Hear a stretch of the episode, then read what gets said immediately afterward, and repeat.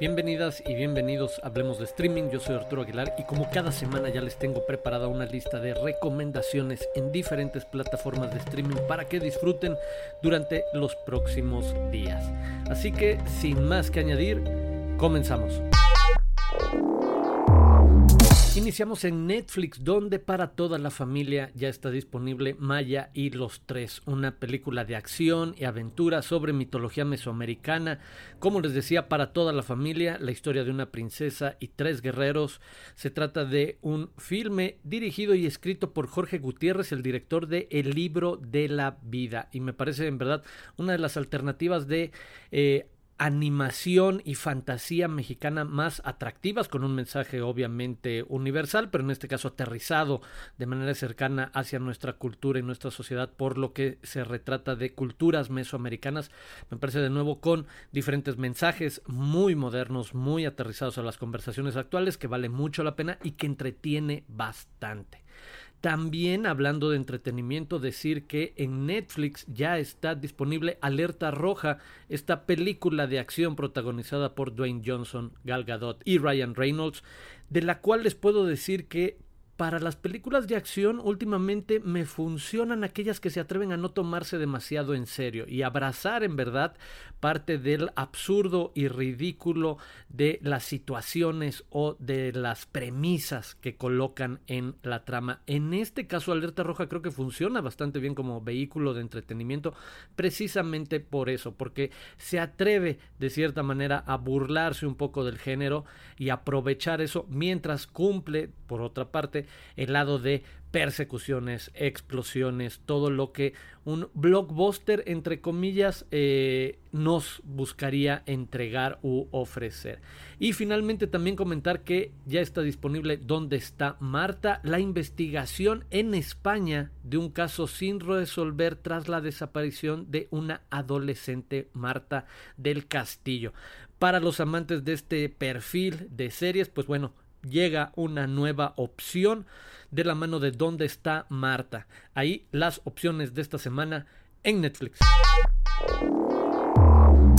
Pasamos rápidamente por Amazon Prime Video donde quiero mencionar dos películas. En primer lugar, Dos Abrazos, película mexicana de Enrique Begné, eh, que nos muestra el cruce de cuatro personajes precisamente en la Ciudad de México dentro de este tono de cine independiente, propositivo, meditativo alrededor de lo que le sucede a las experiencias de vida de las personas que viven en esta ciudad y cómo pueden darse esta serie de encuentros y desencuentros pasando obviamente por lo emocional, por lo circunstancial, por lo contextual, por el accidente, por la necesidad. Bueno, en verdad creo que es una muy buena película de inicios de este siglo. Vayan a ver, eh, más bien, busquen dos abrazos en Prime Video de Enrique Beñé y también busquen A Man Named Scott, The Kid Cudi Story, que se trata precisamente de la historia de este músico, artista que cuando lanzó su disco debut, Man on the Moon, The End of the Day, pues sí se convirtió obviamente en una gran referencia al presentar canciones que hablaban sobre depresión, ansiedad y soledad. Pues bueno, eh, A Man Named Scott explora el viaje de Cudi durante una década de lecciones creativas, de avances, de retrocesos, de luchas, pues bueno, haciendo la música que quería hacer y en el proceso empoderando a millones de fanáticos en todo el mundo. Así que denle una oportunidad a A Man Named Scott, este documental en Amazon Prime Video. Seguimos en HBO Max, donde quiero que busquen Four Hours at the Capitol que es este documental en verdad muy provocador, muy interesante, tanto por las entrevistas como el material que ofrece. Y es una crónica de esas horas del 6 de enero de 2021 cuando decenas de miles de norteamericanos de todas partes de este país se dieron cita en Washington, D.C. para protestar los resultados de la elección de 2020 y de alguna manera tratar de eh, evitar la certificación de la elección de Joe Biden como presidente. Pues bueno, en verdad también una película documental muy atractiva. Esta semana en HBO Max también tendré que hacer una advertencia sobre Santos Criminales, el título original de Many Saints of Newark. Muchos la conocen o entenderán la referencia a que se trata de la película precuela, de cierta manera, de The Sopranos, la historia de Tony Soprano cuando es apenas un adolescente. La verdad, la película deja mucho a deber, entonces ahí bajo advertencia, no hay engaño. En el caso de Santos Criminales, esta película basada en una gran serie, una película totalmente innecesaria, no es tan tan mala para eso, pero es no necesitábamos extender la historia o el universo de Los Sopranos. Y también decir, si estamos hablando de mafiosos, denle una oportunidad en lugar de ver Santos Criminales a Huérfanos de Brooklyn, la película protagonizada y dirigida por Edward Norton, que también cuenta con Bruce Willis y Alec Baldwin. No les digo más, dentro de este género, eh, sí, la historia de un criminal que trata de ayudar a uno de sus mentores, de salvarlo y en el proceso pues sí se van descubriendo algunas otras cuestiones que involucran a mucha más gente en el poder obviamente dentro de la ciudad. Muy buena película, muy buen trabajo tanto de dirección y siempre de actuación de Edward Norton con Huérfanos de Brooklyn.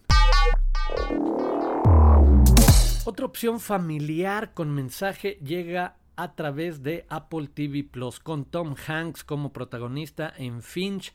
La historia quizás no de él, sino del robot que este personaje fabrica una vez que se da cuenta de que le quedan los días, tiene los días contados y su amado perro podría quedar solo. Pues bueno, prepara, fabrica un robot que se encargue de cuidar a este perro. Bueno, este es solo la premisa de una aventura que obviamente va a tratar temas como el amor, la amistad, el significado de la vida humana de la mano de uno de los actores que mejor trabaja, creo yo, este tipo de películas y también en un escenario donde él es el único protagonista cuadro y tiene que cargar con toda la trama. Me parece que sabe hacerlo muy bien y en ese terreno de película motivacional, linda, familiar, este, con mensaje apocalíptico y amor a los perros, Finch va a ser de las favoritas este fin de semana de bastantes.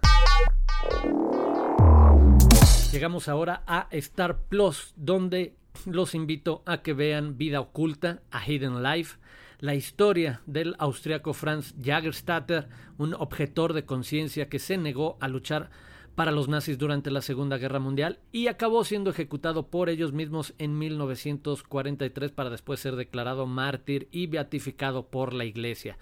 Ya saben cómo se mueve este tono de películas, me parece una muy buena, interesante producción, muy bien llevado el tono y la trama, así que busquen Vida Oculta en Star Plus y también ahí si no la han visto denle una oportunidad a What We Do in the Shadows, la serie de televisión basada en la película de Taika Waititi, en este caso ambientada en Nueva York, por lo que sabemos es la misma premisa, tres vampiros que han sido compañeros de piso, que han sido roommates durante cientos y cientos de años y que bueno, nos comparten sus experiencias en ese periodo. Me parece también desde hace varios años una de las series más originales y divertidas y atractivas que podríamos encontrar. Así que vean What We Do in the Shadows en Star Plus.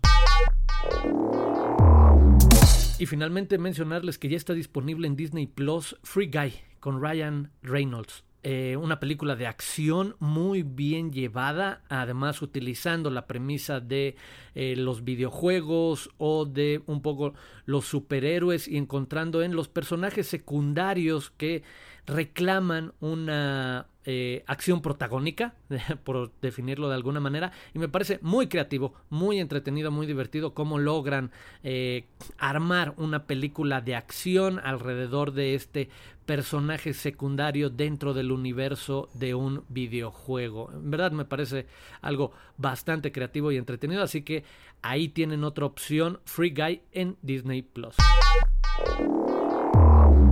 Y nos despedimos esta semana invitándolos a que este fin de semana visiten cabosfilmfestival.com porque ya se está llevando a cabo la décima edición de este festival de cine y a través de su sitio podrán ver, podrán disfrutar parte de su programación que en verdad no tiene desperdicio. Les puedo recomendar muchísimo su sección en competencia. Competencia Los Cabos siempre ha sido un espacio muy importante para descubrir buen cine mexicano reciente. Así que en verdad visiten cabosfilmfestival.com para participar, para ser parte de esta nueva edición de este festival de cine.